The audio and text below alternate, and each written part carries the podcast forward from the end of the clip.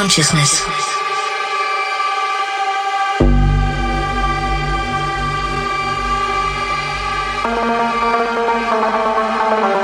Sentience of internal, external, or virtual existence.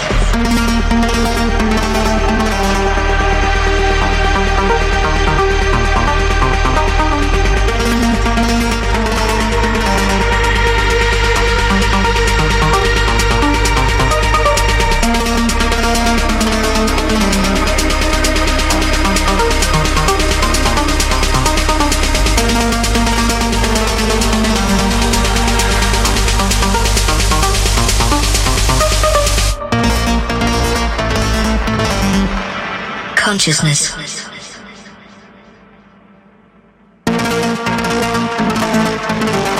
Sentience of internal, external, or virtual existence.